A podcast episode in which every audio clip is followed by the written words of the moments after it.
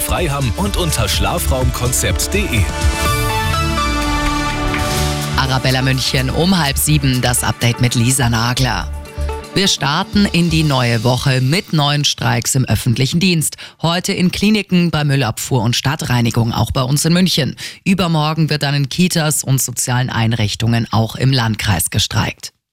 Nach dem schweren Zugunglück in Griechenland mit knapp 60 Toten sitzt der Bahnhofsvorsteher in Untersuchungshaft. Er hatte zugegeben, die Umleitung der Züge versäumt zu haben. Ihm droht eine Haftstrafe zwischen zehn Jahren und lebenslang.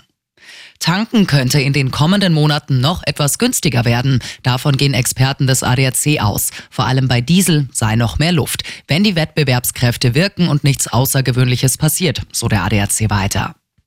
Diebe haben es immer öfter auf Solarmodule abgesehen. Das Landeskriminalamt bei uns in München schlägt Alarm. Die Diebe machen dabei oft große Beute, stehlen bei einem Beutezug über 100 Module aus Solarparks.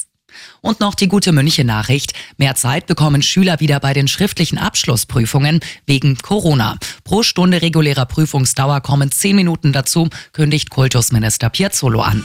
Immer gut informiert, mehr Nachrichten für München und die Region wieder um sieben. Und jetzt der zuverlässige Verkehrsservice mit dem Morgenhuber. 6 Uhr